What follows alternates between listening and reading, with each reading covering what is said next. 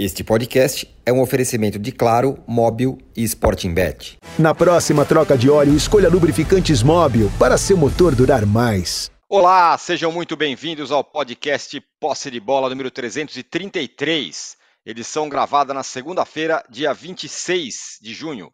Eu sou Eduardo Tironi, já estou conectado com os meus amigos Arnaldo Ribeiro, Juca Kifuri, José Trajano e Mauro César Pereira. Eu quero ver a quem aqui vai ter coragem de falar que o Botafogo não é candidato ao título brasileiro depois da rodada do fim de semana. No Allianz, o Glorioso venceu o Palmeiras e abriu sete pontos de vantagem para o vice-líder, que agora é o Grêmio. Passados 31% do brasileiro, 31 quebrados, podemos ou não admitir a força do Botafogo. Mas nem tudo é alegria. Na coletiva depois do jogo, o Luiz Castro não garantiu sua permanência. Tem proposta do mundo árabe, o Textor, o, homem, o dono do Botafogo, também falou: não, é muito difícil, a força do dinheiro tal. Será que o Luiz Castro vai embora? Mas também vamos debater o Palmeiras. É a segunda derrota seguida, a primeira no Allianz no Brasileirão. E o Abel ainda disse que o Fogão tem tudo para ser o campeão brasileiro. Até ele está falando. Quem agora está tentando se aproximar do líder é o Grêmio, do Renato, que massacrou o Coritiba em casa e, como eu falei, assumiu a vice-liderança. O Flu também voltou a vencer, heroicamente, com um a menos, venceu o Bahia de virada. E o Flamengo passou pelo Santos na Vila sem público, 3 a 2, com números estatísticos interessantes que vamos falar aqui. São os primeiros efeitos da punição do STJD ao Peixe, essa derrota nos dois jogos importantes que tinha, Corinthians e Santos, perdeu os dois. E está lá flertando com a zona de rebaixamento. Bom, na parte triste da tabela, ou seja, do meio para trás, o São Paulo conseguiu uma façanha, conseguiu ser derrotado sem ter nenhum chute a gol sofrido pelo Cruzeiro, que foi o seu rival. Afinal, o gol no começo do jogo foi contra, e depois a Raposa não chutou mais nenhuma vez e o São Paulo perdeu por 1 a 0. Mas fato é que com esse desempenho fraco, como tem sido fora de casa, não dá para sonhar muito mais do que esse meinho da tabela aí. E o Corinthians? Voltou ao normal? Porque voltou a perder fora de casa, dessa vez para o Furacão por 1 a 0. E ó, no Brasileiro Feminino, o São Paulo surpreendeu, hein? Eliminou a, favori, a favorito Palmeiras, 3 a 1. Que domingo trágico pro Verdão, hein? A Ferroviária passou pelo Inter e as Sereias da Vila, essa sim dando show, deram a única alegria dos últimos tempos aos Santistas. Golearam o Flamengo e avançaram de fase. Hoje o Corinthians entra em campo mais tarde também. Bom, a pergunta da minha enquete, o Trajano estava ansioso por ela, porque ela é uma enquete sempre muito bem bolada, é a seguinte: Botafogo é candidato ao título? Sim. Ou, ou não, vai ficar com a vaga na Libertadores? Ou ainda é fogo de palha? São essas três opções. Vocês votem aí se o Botafogo é candidato ao título depois dessa façanha. Venceu o Palmeiras fora de casa no Allianz 1 a 0 ontem e está com sete pontos de vantagem sobre o segundo colocado. Bom dia, boa tarde, boa noite, José Trajano. Olá, bom dia, boa tarde, boa noite. Qual é a, a, Vamos repetir aqui a enquete para eu. A primeira é se é candidato ao título. Aí, Botafogo é candidato ao título? Sim. É Sim. uma opção. A outra é, vai ficar com a vaga na Libertadores. Ou seja, não vai ser campeão, mas fica com a vaga. É, é outra opção. Ou ainda é fogo de palha. Que aí não vai, vai cair, vai ficar para baixo e tudo mais. Ah, o que é candidato ao título é, o, pelo que está acontecendo. A distância que está colocando em relação a, a quem está em segundo, terceiro, quarto, sei lá o que e tal. É porque a, a, gente não se acostumou ainda, e talvez não se acostume, é, até com o Botafogo, no caso, sendo campeão, com a surpresa que é o Botafogo.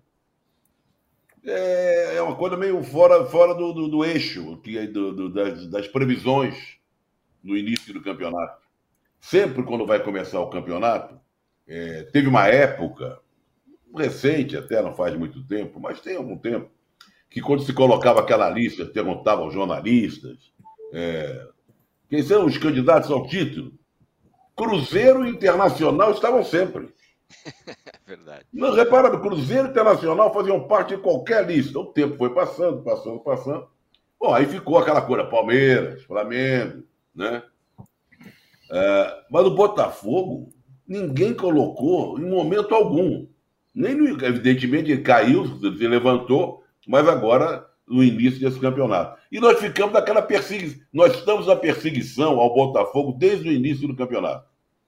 Passa a primeira rodada, passa a segunda, passa a terceira. Não, não, não, é cavalo paraguai, isso é fogo de Quarto, é muito cedo ainda. Campeonato tem muita rodada, que é isso? Aí vem a quinta, vem a sexta. Não, olha, tá indo, mas não quer dizer nada. Não, o Palmeiras está aí, o Palmeiras ganha sempre. Aí vem, vem, tropeça, os outros tropeçando, e ele indo. Bom, conclusão, chegamos agora com o Botafogo conseguindo uma proeza maravilhosa. Ganhar do Palmeiras, quebrar a invencibilidade do Palmeiras, lá no, no Allianz Parque. E colocar uma distância impressionante em relação aos outros. Então, o que, que a gente pode dizer? É candidatíssimo ao título. Agora, se o técnico for embora, é um, uma notícia ruim para o Botafoguense.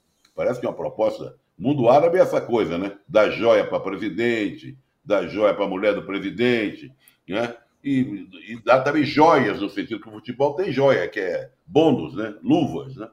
Para técnicos e jogadores em atividade e tal. Então, se for embora o Luiz Castro, será um, um desfalque muito grande. Mas não há como negar, não há como negar.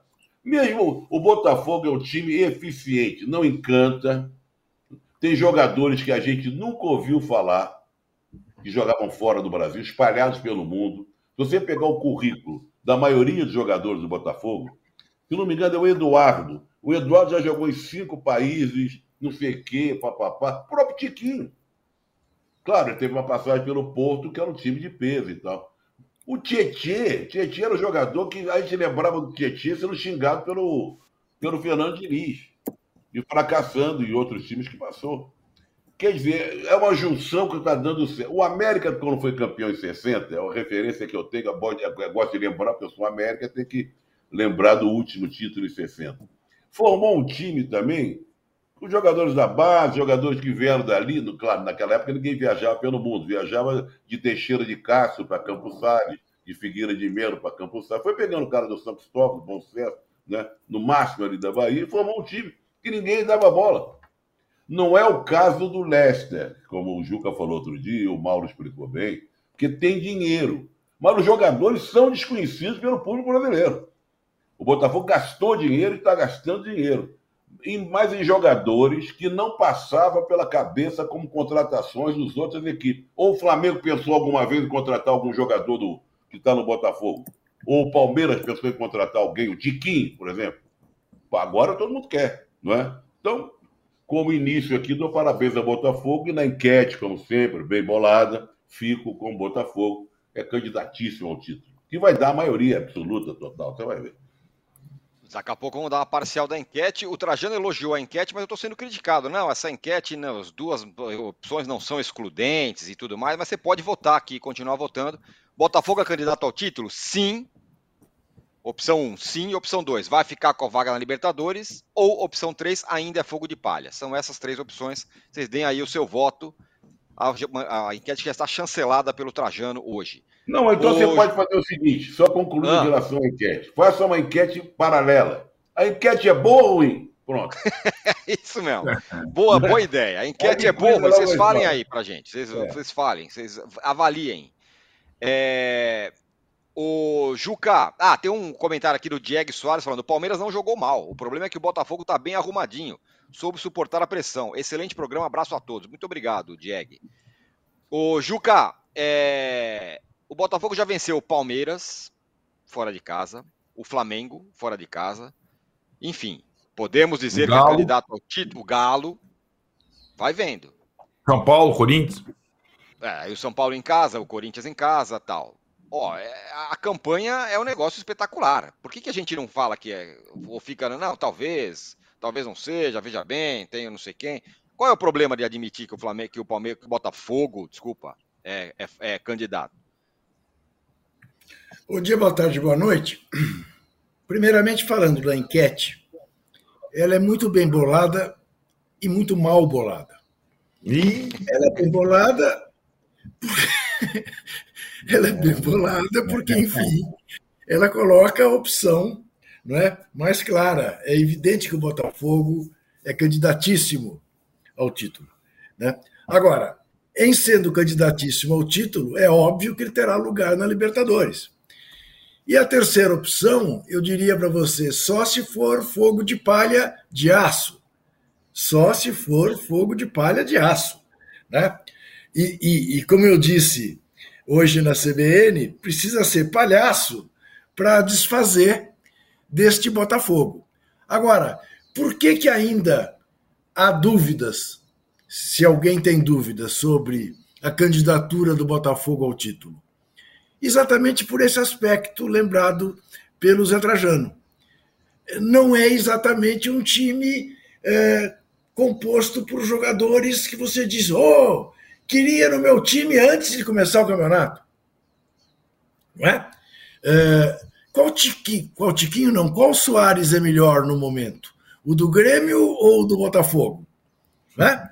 É, essa talvez seja uma boa enquete para o cartão vermelho amanhã, Zé Trajano. Depois você me diz.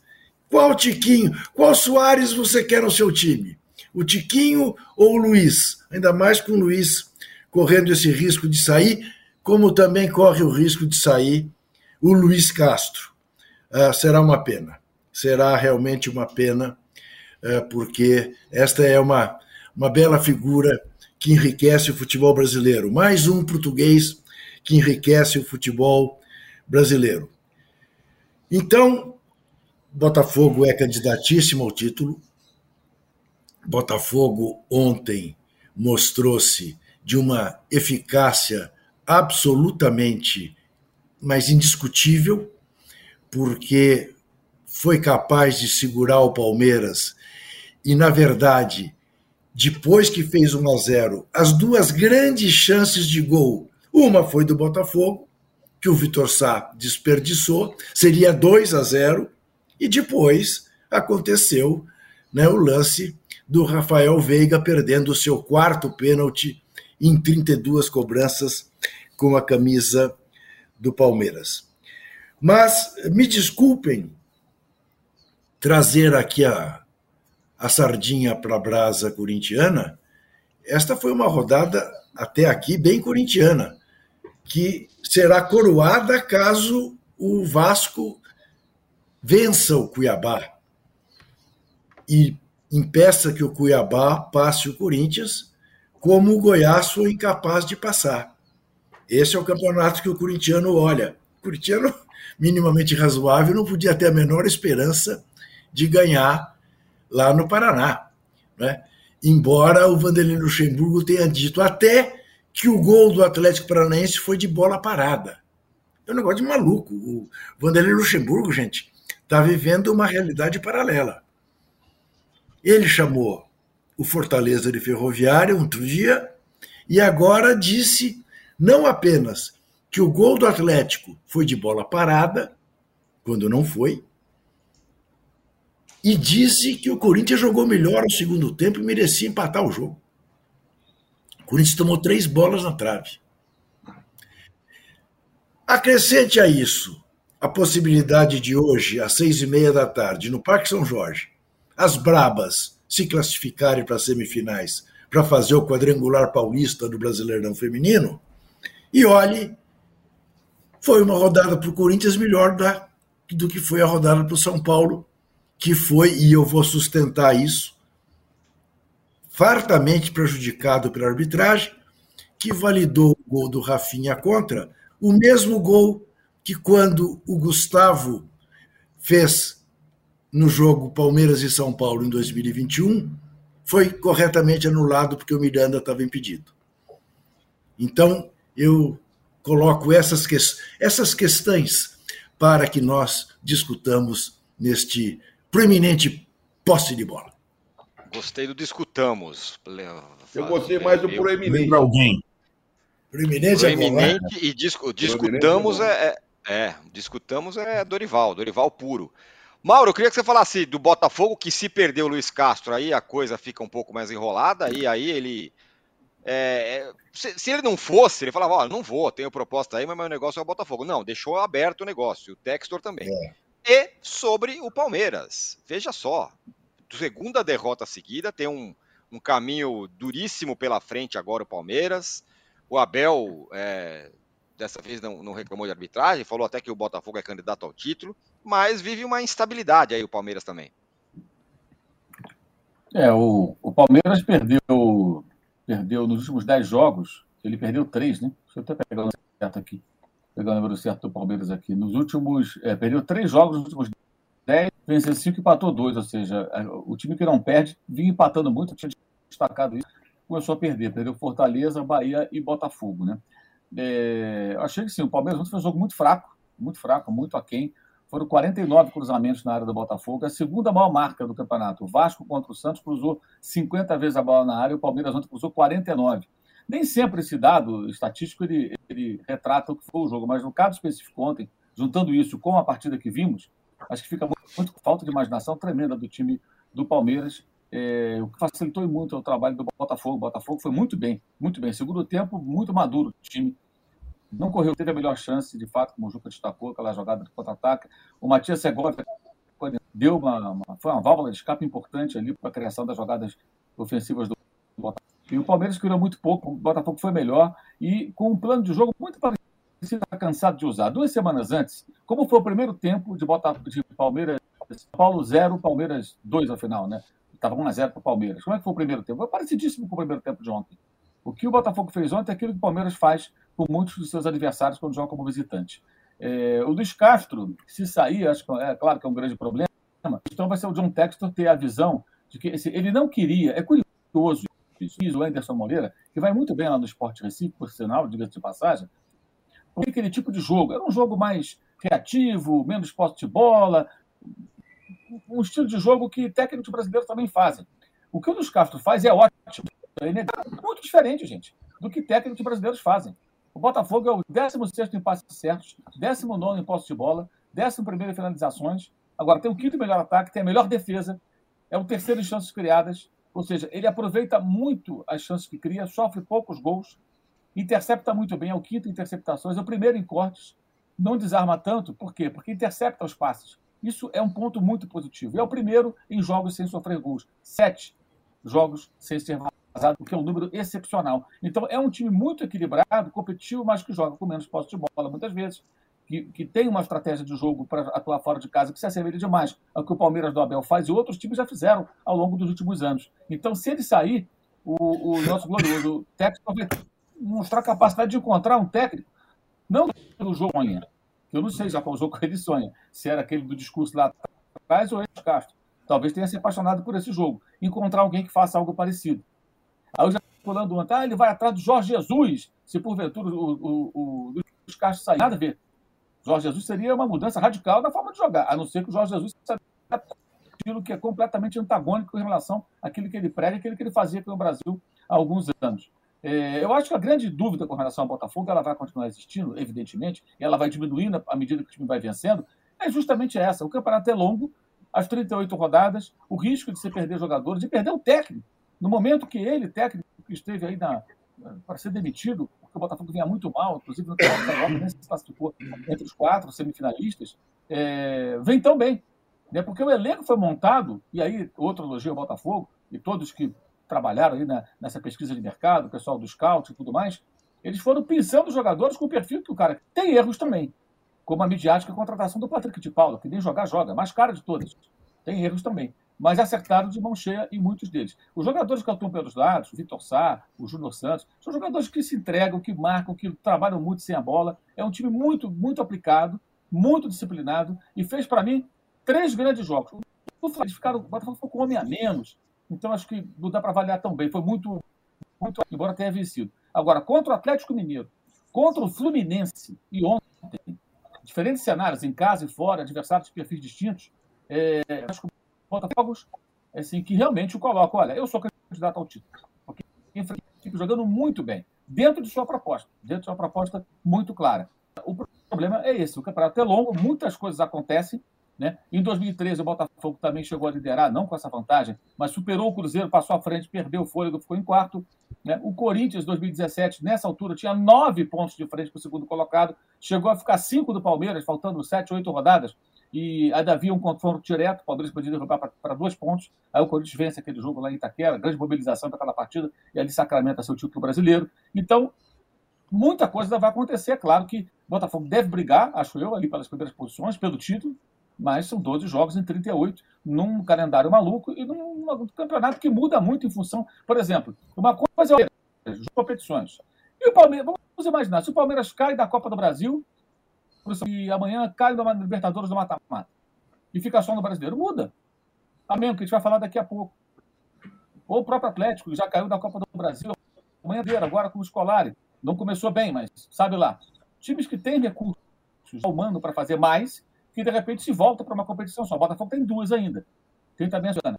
E, evidentemente, em algum momento ele vai fazer a escolha, creio eu, pelo brasileiro, que é uma grande oportunidade de ir em frente. E para o Botafogo, nada é melhor que esses que eu citei, entre outros, no próprio Grêmio, dando mais competições. Para o Botafogo é ótimo. É. O Arnaldo, é... daqui a pouco eu vou dar parcial da enquete aqui sobre o Botafogo, mas eu quero saber o que, que houve com o Palmeiras, o que está acontecendo com o Palmeiras e, claro, do Botafogo também, surpreendendo. O Botafogo já fez muitas coisas nesse Campeonato Brasileiro, mas e, e com o Palmeiras, o que aconteceu? Antes, eu acho que você deveria encaminhar a enquete para o Textor e pelo Luiz Castro. É, porque agora é a hora dos homens se separarem dos meninos. Júlio é, um terço do campeonato, distância bem considerável nos pontos corridos para o segundo e para o terceiro. E aí essa história, ah, não, talvez o técnico saia, vai sair gente na janela. Gente, vamos, é, SAF, é, eu não estou defendendo é, é, aqueles arroubos de dirigentes folclóricos quando tem uma situação favorável acima do entre aspas, profissionalismo das SAFs. Mas se você tem uma situação dessa que o Botafogo tem hoje, ele tem que entender que é uma chance única de ganhar o Campeonato Brasileiro. O presidente e o treinador. Não, não, não, o Botafogo nunca viveu essa situação dos pontos corridos. Né? É um terço do campeonato, essa situação. Os principais, ou vários dos principais adversários já enfrentados no primeiro turno, Agora vai ficar falando, ah, vou, talvez eu perca o técnico, talvez eu perca o jogador. Não, meu filho. Agora não. Agora é o contrário. É a hora de você colocar é, a tropa de choque para ganhar a competição. Né? É, é uma chance. Aí nós vamos ver qual é a missão do João Textor e do Luiz Castro no futebol brasileiro, nesse momento. Porque também tem isso, né, Tironi? Ah, não, é muito dinheiro, tal. O caso estava outro dia aí no mundo árabe. Tem contrato, cumpre o contrato, tenta ganhar esse negócio, o cara vai ficar para a história, cara. Né? Como ficou o Jorge Jesus, aliás. É, então eu acho que essa situação aí, o, o, torcedor do Botafogo não deveria ter dúvidas nesse momento de que o clube, o, o, o presidente, o dono e o técnico vão fazer tudo para ganhar esse ano. Tudo para ganhar esse ano, porque agora a chance é real. É real. Depois desse confronto direto fora de casa, dessa vantagem sobre o Grêmio e depois sobre o Palmeiras, sobre o Flamengo, né? Então, eu acho que essa situação agora, julho é um mês depois de um terço do campeonato, da janela se abrir e do Botafogo não perder, mas sim se reforçar. Essa é, essa é a grande missão. Então, a enquete deveria ser encaminhada a eles. Em relação ao Palmeiras, é, o plano do Palmeiras para a semana plano do Palmeiras é, não foi assim divulgado ou publicado, mas era ultrapassar o Botafogo. E a estratégia do Palmeiras em Salvador contra o Bahia, ao não utilizar os jogadores da seleção brasileira por jogo de domingo, era ganhar do Bahia, porque não era um adversário tão difícil assim, com o time misto, e passar à frente do Botafogo no confronto direto no domingo. Cara, são. Deu tudo errado. São oito pontos atrás. Perdeu os dois jogos e o Botafogo ganhou os dois jogos. Bem nesse estilo que o Mauro está falando. O jogo contra o Cuiabá, Botafogo pragmático. E esse é o time. E eu acho que é exatamente como um time que tem jogadores com essa característica tem que jogar. O Palmeiras, tirou na frente tripla, ele tem um problema. Ele não tem um elenco tão farto assim. E dessa vez, muito eh, fiado naquela condição de perder muito pouco, e agora, como o Mauro descreveu, o Palmeiras perdeu algumas partidas na sequência, o Palmeiras entende que possa lidar com as três frentes. A coletiva ontem do Abel eu achei a mais desanimada desde que eu vi o Abel como técnico do Palmeiras. Porque, de fato, a situação no brasileiro é, fica complicada, não fica simples. O Palmeiras, acho que imaginava, por ser o trabalho mais longo, a equipe mais consistente, estar nesse momento terço do campeonato à frente, em primeiro lugar. Não aconteceu. Na Libertadores, ele tem que confirmar a vitória no meio de semana para ser primeiro do grupo, senão ele fica em segundo. E ele tem a Copa do Brasil, um clássico. Então, o Palmeiras também tem desafios nessa janela. O Palmeiras, é, todo poderoso financeiramente, é, talvez tenha que fazer escolhas. E o Abel já fez isso também em outras situações. Mas é, o que aconteceu ontem é que um time mais descansado, mais preparado, com a torcida a favor, não foi capaz de superar o adversário. E o Juca lembrou bem. Em algumas situações, é, o Palmeiras, os seus jogadores mais importantes, falham também, acontece. E o Rafael Veiga perdeu um pênalti. Nós nem estamos falando o pênalti no final do jogo. Pênalti, a favor o Rafael Veiga perdeu. O empate não seria bom para o Palmeiras, mas esse desastre de oito pontos atrás, na rodada que era para assumir a liderança, não teria acontecido. Ó, oh, Trajano, vou perguntar para você, como você acha que está a enquete que vamos, vamos passar aqui, conforme sugestão do, do, do Arnaldo, vamos entregar a enquete para o Textor e para o Luiz Castro, mas como você acha que está? Você sabe que tem muita gente que, um, que gosta de sacanear o outro, né? Então, ah. de fogo de palha vai ter um componente aí só de molecagem.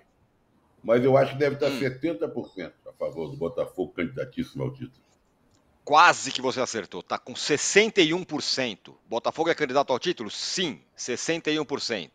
Opção vai ficar com a vaga na Libertadores, 26%. E ainda é fogo de palha, 13%. Ou seja, finalmente o Botafogo está sendo tratado como candidato ao título. A Mari lembra aqui que o, que o Patrick teve uma, levão, uma lesão no Campeonato Carioca, não está jogando. E o Matheus Albuquerque. Isso. E o Matheus Albuquerque fala que o bota, bota coeso taticamente. Anulou um Palmeiras desorganizado, refém de bola aérea. Se o Flá faz um jogo Eu, desse, Tirone. 30 chuveirinhos, fala. Mas não jogava também quando estava inteiro. É, é verdade. Matheus não, Paulo não, ele, foi, ele, ele foi ele a coisa mais mediática. O é, Luiz Castro razão. chegou a dar entrevista, vamos falar a coisa completa, dar entrevista dizendo meio que joga na toalha com relação ao jogador. Chegou a dar é verdade, entrevista quando ele fala. Em outras palavras, já fiz o que eu podia, isso que eu estou dizendo. Machucado ou não, não faz, parte dos planos. Né? É que, aliás, foi um erro grave de contratação do Botafogo, porque já tinha aí problemas que o Palmeiras tinha detectado. E foi o jogador uhum. mais caro contratado. O que dizer é, tem acertos cirúrgicos, uhum. muito, muito boa observação de mercado, mas tem erros também. Esse foi um erro. Perfeito. Contar a história completa, né? O Matheus Albuquerque fala: bota coeso taticamente. Anulou um Palmeiras desorganizado, refém da bola aérea. Se o Fla faz um jogo desse de 30 chuveirinhos e só, a mídia cai em cima. Bom. Pois é, esse é um aspecto, né, âncora, que ah. deve ser levado em conta, porque a gente falava, e tinha razão em falar, sobre a frieza do Palmeiras, principalmente em casa, que tomava gol, não alterava o seu modo de jogar e partia para cima e acabava virando. O que a gente viu no domingo foi o contrário disso. A partir de um determinado momento, o Palmeiras se desarticulou inteiramente do ponto de vista tático, começou a empilhar atacante também, e bola na área, bola na área, bola na área. Quer dizer, aquela coisa da maturidade, sabemos do que somos capazes, vamos buscar o resultado naturalmente, não se viu. Não teve ontem, é verdade. Não teve ontem. Agora, eu reitero aquilo que disse, acho que na semana passada. Sem comparar estilos, ah, me parece este Botafogo com uma segurança de padrão muito parecido com o que a gente viu no Corinthians do Carilli no primeiro turno do campeonato que ele fez no primeiro turno invicto. Muito seguro de si, do que vai, muito confiante de que faria um gol e que sustentaria o resultado. Porque o Everton acabou trabalhando mais do que o Lucas Perry, que não estava aparentemente numa tarde feliz. Largou uma bola é. que não podia ter largado e tomou um gol do Gustavo Gomes que não deveria ter tomado, porque a bola era dele na pequena área e ele não foi capaz de cortar aquele cruzamento. Por sorte, tinha ali o impedimento milimétrico uh, para anular o gol. Mas Qual, qual foi a grande defesa que o Lucas Perry fez? Não fez.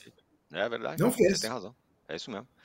O, o Mauro, por falar em estatísticas que nosso companheiro aqui mandou a mensagem, né? O, o, o já esqueci o nome dele, mas ele acabou de mandar falando que o Botafogo é coeso, tal, estrategicamente. Tem estatísticas do Flamengo. Você postou no seu blog aqui é, no UOL sobre a vulnerabilidade, vulnerabilidade do Flamengo. Finalizou menos que os últimos cinco adversários e venceu quatro jogos. É. E ontem venceu o Santos por 3 a 2 na Vila vazia. Isso se chama eficácia. Ah, eu chamo de instabilidade, porque é impressionante, né? O Flamengo sofreu 73 finalizações nos três últimos jogos pela Série A. Dá mais de 24 por jogo. E finalizou 31 vezes, só oito certas, né? É... Aí é curioso, sofreu seis gols, mas também fez seis, né? E ganhou quatro desses cinco jogos. A derrota foi aquele vexame para o Bragantino mas ganhou quatro jogos. É muito curioso isso aí, contando os últimos jogos, né? Agora, se você observar o comportamento do Flamengo nos jogos de mata-mata, muda completamente. É, lá no blog tem os detalhes, não vou ficar lendo os números todos, que fica meio cansativo, mas nos últimos jogos de mata-mata, que foram dois contra o Fluminense e um contra o Racing, os adversários do Flamengo só conseguiram finalizar oito vezes em média. E nos jogos do brasileiro, né, contando os jogos do brasileiro, são 24 finalizações nos últimos três jogos em média. É o triplo. É muito evidente que a mobilização é outra, que os jogadores se concentram de outra maneira em partidas de mata-mata. Eles escolhem os jogos. Eles não entram nos jogos do brasileiro com o empenho, a concentração, a mobilização que o campeonato existe, exige. Vão pelo atalho. Modos Renato Portaluppi. Vão na, na Copa que é mais fácil. Jogo menos partidas, premiação altíssima, posso ser campeão, como foi no ano passado. Está muito claro. E isso é reflexo da permissividade que impera dentro do Flamengo. Os jogadores escolhem jogos. Não queriam treinar tantas vezes como o São Paulo quis treinar agora no período do, da data FIFA. É, ele queria fazer mais treinos, colocaram refletores lá no, no, no CT do Flamengo para fazer algumas atividades do fim da tarde, começo da noite. Uma bola parada, né? uma jogada ensaiada. Não atividades que ele vai esfolar os caras fisicamente, mas fazer alguns ajustes que são necessários, já que ele não teve pré-temporada. E os jogadores não queriam. A partida com o Bragantino foi muito claro ali, a postura do time inadmissível. Ontem também.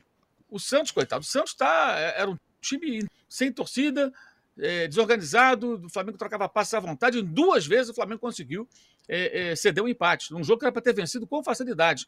Né? E foi ali 3 a 2 segurando bola no ataque no final. É, uma coisa assim, até meio constrangedora pelas circunstâncias, pela, pelo momento do Santos, que não tem nem técnico, né? Agora, foi a quarta vitória seguida do Flamengo na Vila Belmiro. Isso é outro ponto que é interessante, que é uma mudança né, na história, onde o Flamengo nunca vencia, venceu só em 2009 pela primeira vez, com aquele com o gol do Adriano, no brasileiro que foi campeão. E agora são quatro anos seguidos indo na Vila e vencendo. Mas ontem vencendo de uma maneira pouco convincente. Novamente, um time é, é, pouco competitivo em vários momentos do jogo, de uma forma muito diferente daquilo que você vê contra o Racing, contra o Fluminense Contra o Fluminense, por exemplo, o Fluminense, mesmo 11 contra 11, antes da expulsão do Felipe Melo, só finalizou três vezes. Foram sete naquele jogo, nove no outro jogo. E agora, eh, contra o Racing, o Racing finalizou oito vezes. Até mais do que o Flamengo, que finalizou seis. Por outro lado, dessa vez, agora, nos últimos jogos, 24. Só o Bragantino foi 36 finalizações. O Santos arrematou 12 vezes ontem contra 10 do Flamengo. Ou seja, os adversários finalizam com facilidade porque o time ele é frouxo em alguns momentos. Ele não é competitivo bastante. Agora, nos jogos de mata-mata, muda tudo. Ah, o Fluminense aqui é o bom e tal, aí eles se mobilizam, vão lá e jogam e ganham, e ganham merecidamente, eliminam o Fluminense.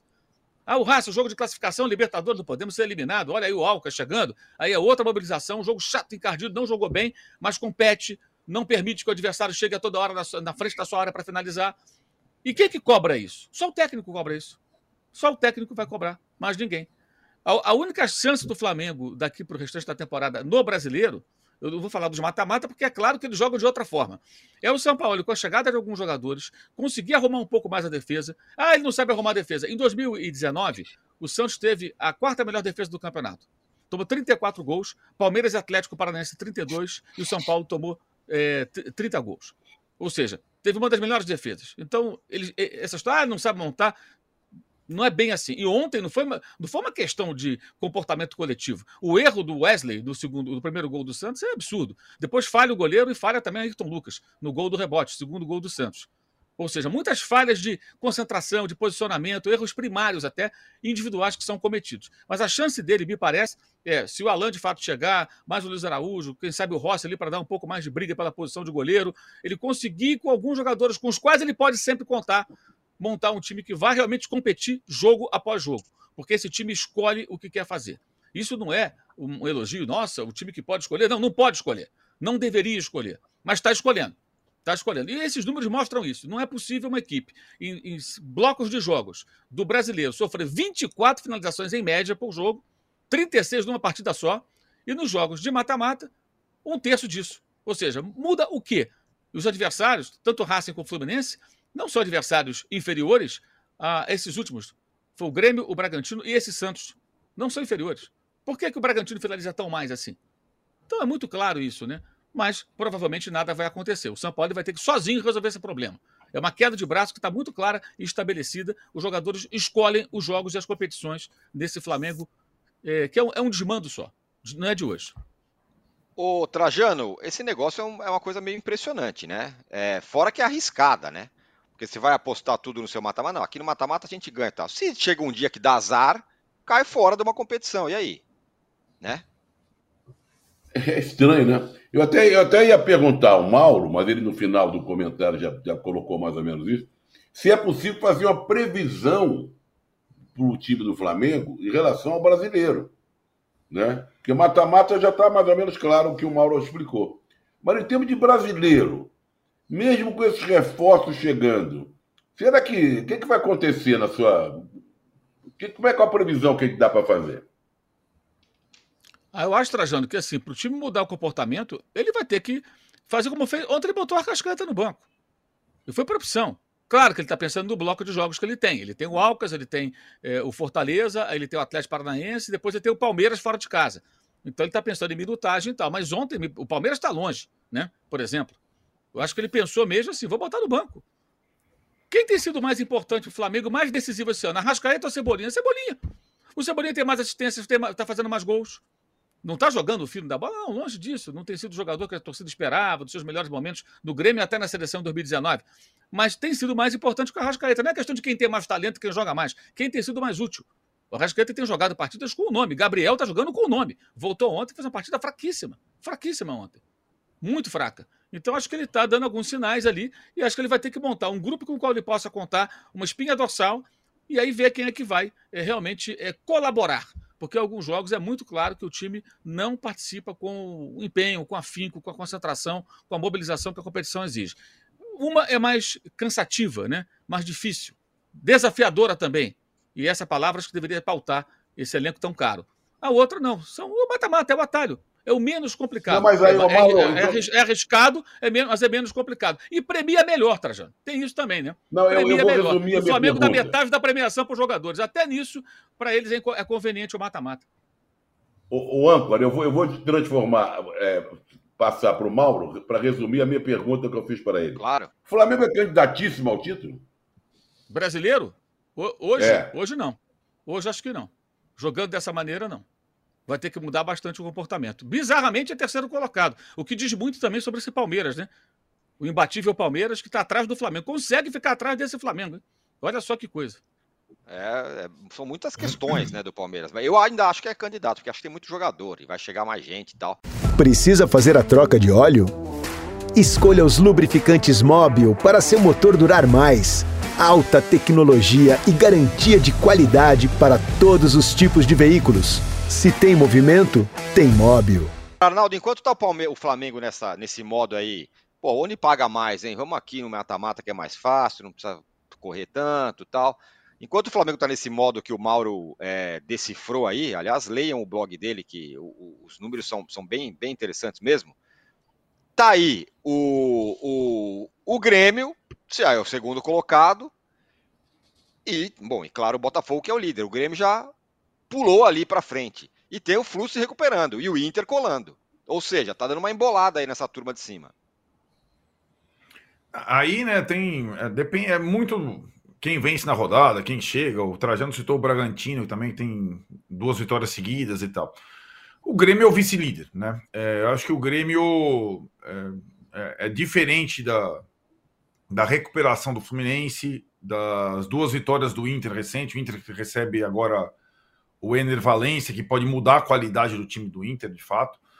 Agora, a questão do Grêmio, o Grêmio é um time, sob o comando do Renato, muito peculiar, né? Ele, ele declaradamente, o Mauro já citou, prioriza Copas, existe o projeto Copa do Brasil no Grêmio, mas eh, nos jogos em casa, no brasileiro, ele vai sendo um dos melhores mandantes e vai fazendo seus pontos. É, o Grêmio não tem conseguido muitas vitórias fora, mas em casa ele quase sempre faz os três pontos e está ali nessa, nessa. Não digo uma perseguição. Parece, né, Tironi, até agora, por isso que eu falo que a enquete teria que ser feita para os ilústrios do Botafogo, que ninguém está priorizando o campeonato brasileiro. E o vice-líder declaradamente não está. Então seria a hora do Botafogo tentar, de fato, se apoderar do campeonato, como, como tem feito em campo. O Grêmio é, é, vive essa, essa questão. Se o Botafogo vive a questão Luiz Castro, sai ou não, janela, tem uma grande questão do Grêmio, que é essa questão do, do Luizito Soares. Está tá muito mal explicada essa história, né? Primeiro era uma coisa, parecia que ele ia se aposentar imediatamente pela questão do joelho. Aí depois uh, da, do meio de semana, uh, a declaração da, da direção do Grêmio, não, não é bem assim, ele nunca falou em se aposentar. Aí o Renato fala: não, ele tem dor no joelho, mas tem outras coisas na mesa, além da dor no joelho, possivelmente outras propostas. O fato é que as chances do Grêmio, tanto na Copa do Brasil quanto no Brasil, dependem muito da permanência do Luiz Soares. O Luiz Soares, de fato, é um jogador acima da média do futebol brasileiro. O Juca vai fazer a enquete no cartão vermelho, qual, qual qual Soares, Soares. você prefere. É, hoje, o artilheiro do Brasileirão, o melhor jogador do Campeonato Brasileiro, é o Tiquinho Soares, do Botafogo. Mas o Luizito Soares, pela, pela rodagem internacional, pela experiência, pela qualidade técnica, ele transforma o time do Grêmio num time competitivo e podendo encarar os principais adversários. Sem o Luizito Soares, esquece. Esquece. Não tem. Primeiro que não tem como contratar alguém minimamente à altura. Então, acho que as chances do Grêmio na Copa do Brasil e, no, e eventualmente no Brasileiro, se o Botafogo se complicar, porque o Grêmio ainda é um daqueles, né, da parte de cima que não jogou com o Botafogo, né, Tironi? Tem isso, né, no primeiro turno. A gente descreveu todas as façanhas do Botafogo diante dos principais adversários do campeonato. Mas contra o vice-líder ele ainda não jogou. E o jogo é no dia 9 de julho, na Arena Grêmio, onde o Grêmio tem sido muito forte. Então o Grêmio tem um confronto direto aí. É, Para se mantiver essa toada, talvez descontar a, a desvantagem na, na, na, sua casa no confronto direto, coisa que o Palmeiras não conseguiu. É, ó, aqui o Nilson Batista fala: parece que o time do Flamengo precisa de um coach e não de um técnico. Só tem motivação nos jogos que quer. Já pensou o, Flamengo com coach? Não, corre aí 70 quilômetros tal. É, e a Mari fala, Mauro, o Flávio vem de duas temporadas em que as Copas foram priorizadas erradamente. Agora os caras dão de ombro pro Brasileirão. Foi mais ou menos o que você disse, né, Mauro? Exato, e não é uma estratégia do clube. Ano passado até fez sentido. Quando o Dorival entrou, ele já pegou um cenário é, é, que apontava nessa direção, né, pela dificuldade e tudo mais. Agora não, o São Paulo teria condições. Só que ele está remando muitas vezes, é, não digo sozinho, mas nem sozinho. todo mundo está remando com ele. Esse é o problema, é. nem todo mundo rema com ele. Lembrando, né, bem claro. Eu não... Oi? Lembrando que no ano passado, naquele confronto direto com o Palmeiras, os jogadores tiveram peso decisivo na decisão do time reserva contra o Palmeiras, no, no comando do Dorival. Né? Os Sim, jogadores. O, o, tiveram... Dorival, o Dorival compunha com eles, né? É. O São Paulo está querendo colocar o que ele quer fazer. Agora, é. com esse histórico de técnico que cai, evidentemente, o técnico fica sempre vulnerável. Me parece mais fortalecido do que os seus antecessores, mas não o bastante ainda. Por isso que eu acho que a chegada de alguns jogadores pode mudar. Isso que fique claro, não é elogio, muito pelo contrário, é uma crítica.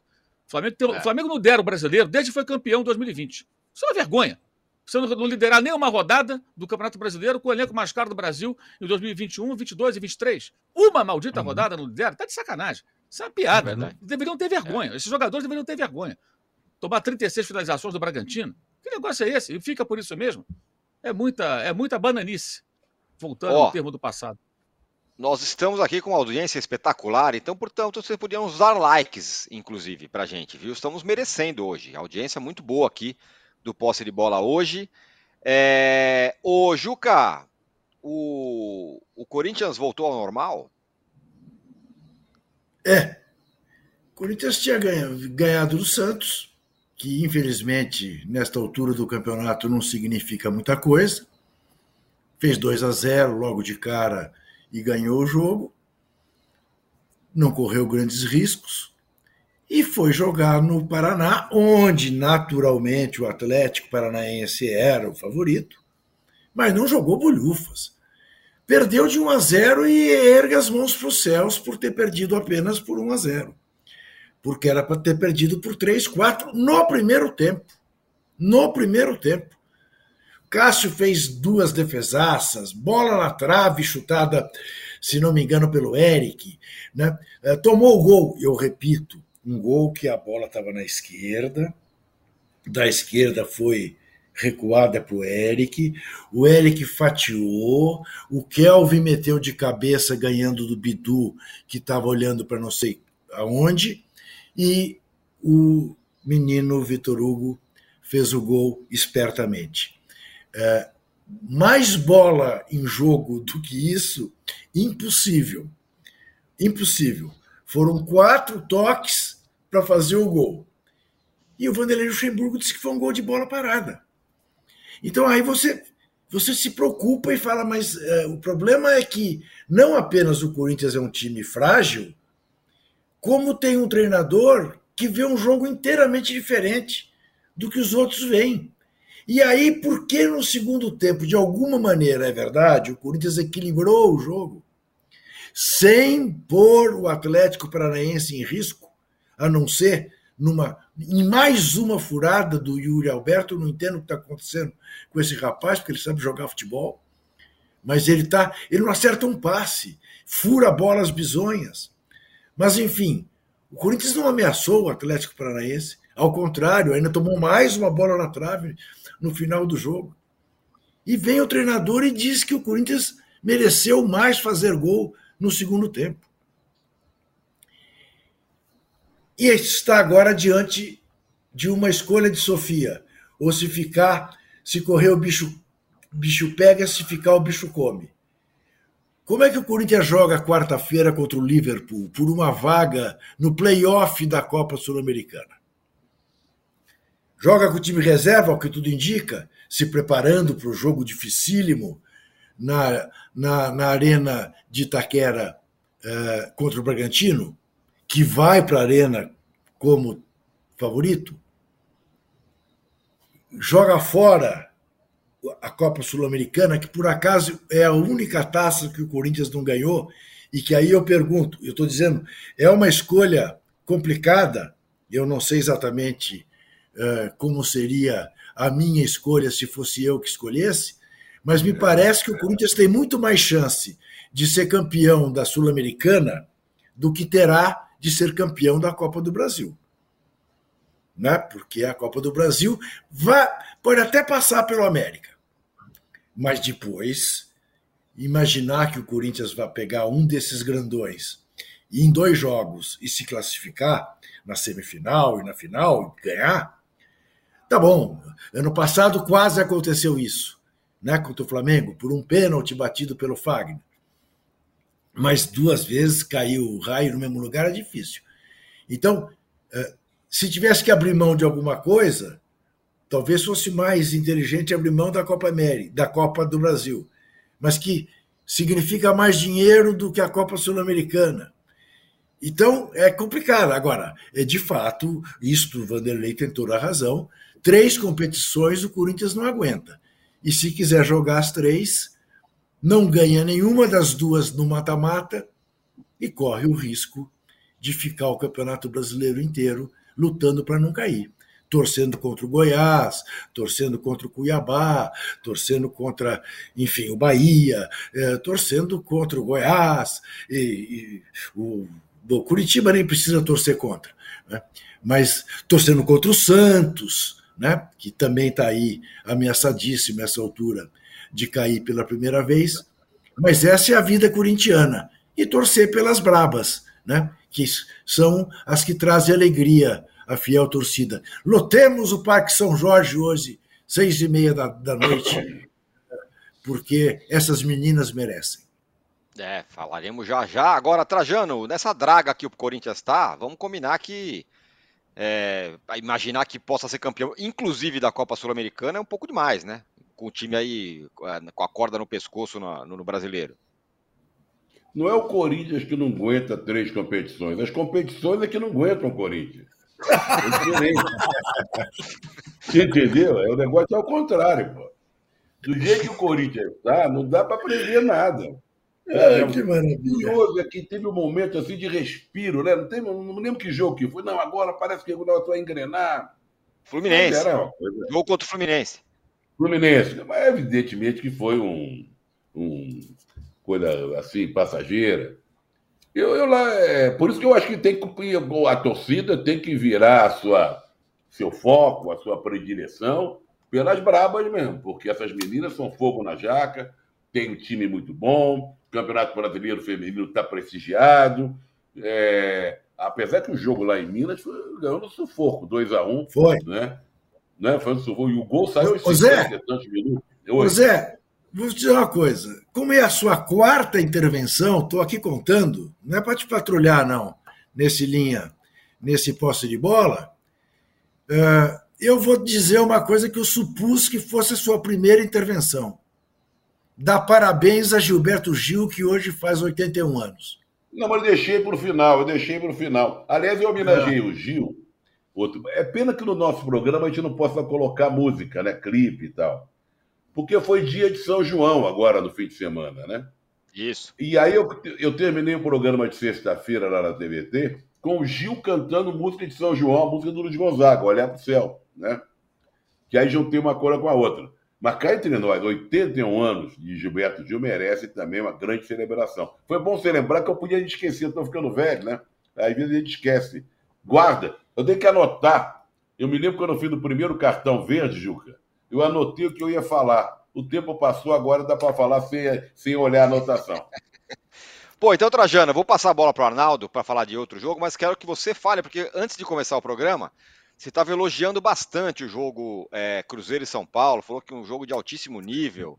Você foi, gostou bastante nível. assistido. É, foi um negócio impressionante. Eu estava numa festa de São João, na casa de uns amigos, e havia um grupo de, de São Paulinos lá. E que foram todos para a sala. E a festa era, era na, na, no quintal. Foram todos para a sala. Pra... Bom, como tomou aquele gol logo de cara, a sala foi esvaziando, esvaziando, esvaziando. Eu acho que só restou um cachorro gigante que tem. Não, o cachorro é gigante não, não, não vai. É, é, só ficou o cachorro para assistir o, o, segundo tempo. E o, o, e o, cachorro dizia: coloca o Rodriguinho, coloca o Rodriguinho. E o cachorro também não teve o seu, o seu pedido atendido. O Rodriguinho só entrou aos 30 do segundo tempo e quase não pegou na bola, porque não dava, a bola não, não corria solto pelo, pelo São Paulo. Eu, eu, eu fiquei decepcionado com o jogo com o jogo. Está certo que o Cruzeiro só chutou uma bola e fez o gol. Mas um jogo muito ruim, né? Para dia de São João, festa da noite, todo mundo querendo, preocupado com pé de moleque, milho verde, forró, não sei o quê. Perdeu o tempo de assistir aquela pelada, foi triste, né? Triste, triste. E aí, Arnaldo? O São Paulo, com esse desempenho nanico fora de casa, talvez não dê para sonhar por muita coisa. É, o São Paulo fora de casa no Brasileirão só é melhor que o Corinthians, que fora de casa é muito ruim, que o América e que o Curitiba, né? E é curioso, né, Tironi? Porque é um problema. Eu acho que é problema de time ruim. É, não é exatamente. É um. Porque vem há tanto tempo isso, né? É... Ah, tá, tudo bem. Com o Morumbi cheio, o time se sente mais à vontade. Tal. É, é, na verdade, com o Morumbi cheio, o time consegue se superar muitas vezes. E aí é, tem uma situação que é saber jogar é, dentro dos seus limites fora de casa, né? E acho que alguns times sabem é, dos seus limites. O São Paulo muitas vezes confunde, até porque o, o Dorival é, não é exatamente um técnico pragmático. Ele gosta de propor o jogo, ele gosta de. E o Cruzeiro, quando esteve em vantagem, seu técnico português, botou o time inteiro atrás, chegou a defender com 11 dentro da área e beleza, não chutou uma bola no gol, como disse o Trajano. Sim, o melhor em campo foi o Rafael do Cruzeiro, não foi o Rafael do São Paulo. Diferentemente do Corinthians em Curitiba, o Rafael do São Paulo não pegou na bola como o Cássio pegou. O Cruzeiro não teve outra chance, mas o São Paulo não conseguiu empatar, até porque a qualidade técnica do São Paulo é muito limitada. Então existe esse dilema né, de jogar é, propondo sem muita técnica. Então é, é, é duro. É.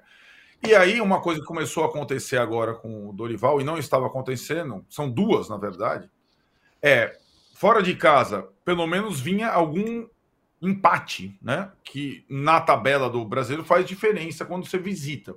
Para estar tá no grupo ali da Libertadores e tal. E a outra coisa que não está vindo mais, além dos empates, é a questão do você começar o jogo tomando o gol né, do adversário. O São Paulo vinha com uma defesa boa na invencibilidade do Dorival.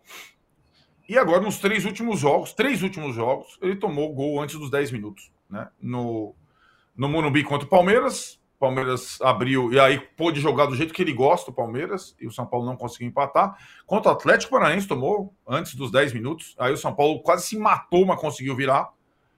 E depois contra o Cruzeiro com dois minutos. Então, se você tem um time que não é brilhante, toma gol todo o jogo, menos com 10, 10 minutos antes, aí você tem um problemão para resolver.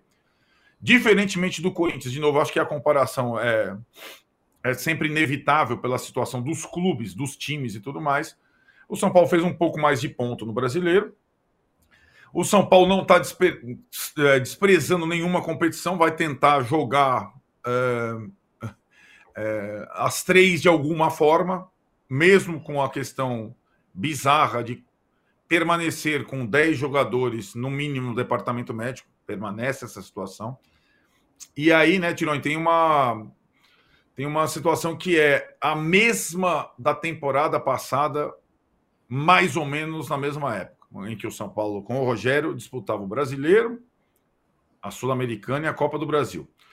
No Brasileiro, chegou um momento, e era a mesma campanha nesse momento, no ano passado, que o São Paulo passou a jogar com o time reserva. E aí passou até em casa não ganhar. Aí despencou e ficou nessa situação aí de décimo, décimo primeiro tal. Então teremos que ver o que, que o São Paulo do Dorival vai fazer com o Campeonato Brasileiro no, no sábado tem o Fluminense do Diniz no Morumbi. E a cada tropeço, a cada derrota fora, a vitória em casa fica mais obrigatória, né? Para pelo menos ficar na parte de cima da tabela. E o São Paulo vai jogar contra o Fluminense antes de pegar o confronto com o Palmeiras pela Copa do Brasil. É, ó, a nossa enquete está assim, hein, Trajano? Não mudou muita coisa, hein? Botafogo é candidato ao título? Sim, 60%. Vai ficar com vaga na Libertadores, 26%. Ainda é fogo de palha, 13%. Por enquanto, nossa enquete. Nos deem likes, hein? Estamos aqui com uma audiência espetacular. Ó, um recado. É, tá no ar. Mais. Fala, Juca. Falar, Nada, vai. É, Segue o jogo. Tá no ar. Tá no ar o, o, terceiro episódio do podcast Os Grampos de Robinho no ar. Um trabalho jornalístico espetacular do Adriano Wilson, da Janaína César que mostra as conversas do Robinho com seus parceiros, ele que está, que foi condenado é, por estupro coletivo na Itália em 2013. Vamos ouvir um trechinho desse terceiro episódio.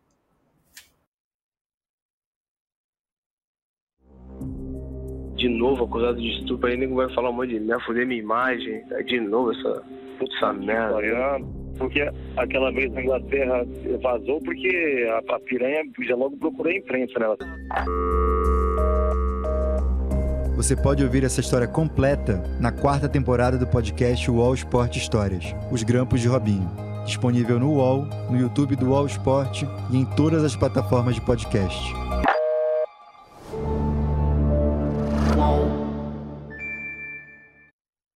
Bom, tá no ar o terceiro episódio desse podcast. É pesado, muito pesado, mas é um trabalho jornalístico muito importante. Juca, você quer se despedir?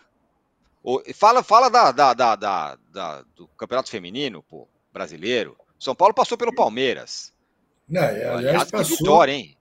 Foi um belíssimo jogo. Fiquei alternando entre os jogos do Santos e Flamengo. Flamengo saiu na frente na Vila Vazia e tomou, depois de quatro, 7 a 2 no placar agregado, as sereias tão que tão, devem enfrentar o Corinthians nas semifinais, caso o Corinthians hoje ao menos empate com o Cruzeiro. Não estou dando como favas contadas, não, porque, como disse o Zé Trajano, o jogo em Minas não foi fácil, o Corinthians ganhou na Bacia das Almas de pênalti. Claro que jogando no Parque São Jorge e tal, é, o Corinthians é muito melhor, o Corinthians é favoritíssimo. Favoritaço, como diria Arnaldo Ribeiro. E o São Paulo e Palmeiras fizeram um belo jogo, sendo que a São Paulo fez um, um gol de empate, porque também saiu atrás, teve, teve isso, né? São Paulo havia empatado o jogo uh, um a um, o jogo de ida, saiu atrás na Casa Verde e virou, e fez um gol da intermediária de cobertura de uma esperteza assim digna de aplausos.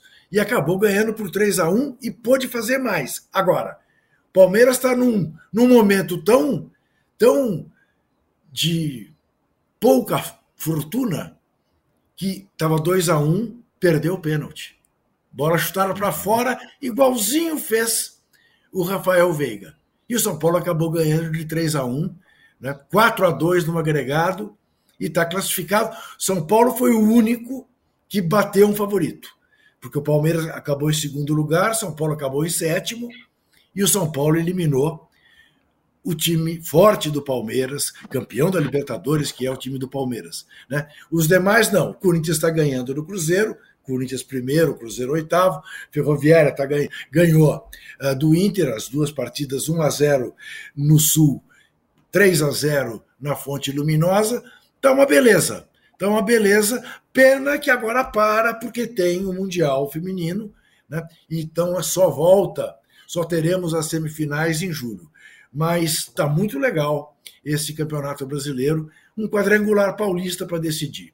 Sexta-feira estaremos de volta, sabendo para contar para você se Luiz Castro ficou se Luiz Soares foi embora e o que, que deu na enquete do cartão vermelho.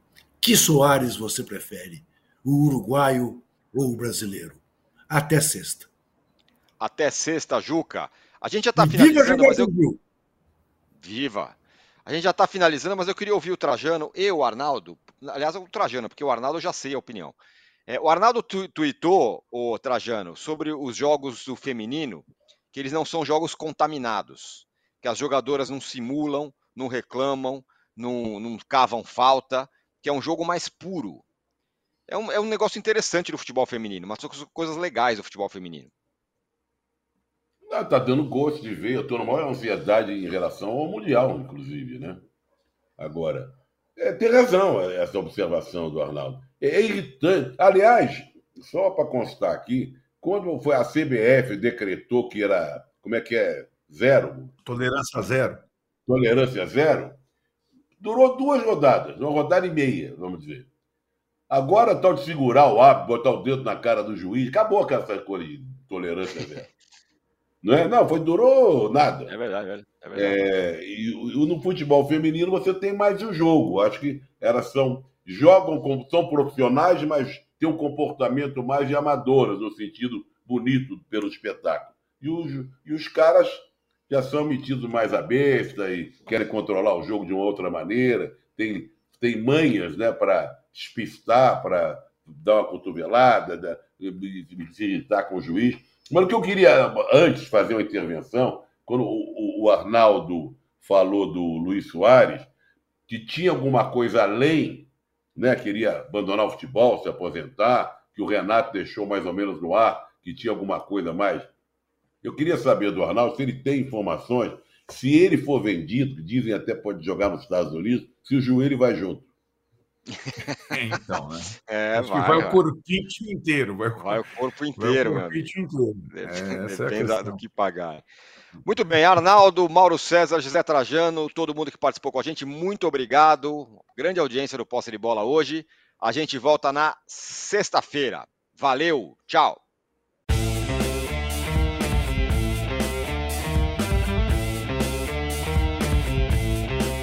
Posse de Bola tem pauta de edição de Arnaldo Ribeiro e Eduardo Tironi. Produção e coordenação de Rubens Lisboa. A distribuição é do Rafael Bellatini. Editor do All Sport é o Thiago Biasoli Moller. O editor assistente do All Sport é o Patrick Mesquita. A operação de ao vivo é de Paulo Camilo e Fernando Moretti. A coordenação de operações de Danilo Esperandio. Motion Design de Felipe Dias Pereira. Direção de arte de Daniel Neri e Gisele Pungan. O editor-chefe do All Move é o Felipe Virgili. O gerente-geral do All Sport, o Vinícius Mesquita. O gerente-geral de Move, Antoine Morel e o diretor de conteúdo do UOL é Murilo Garavello. UOL.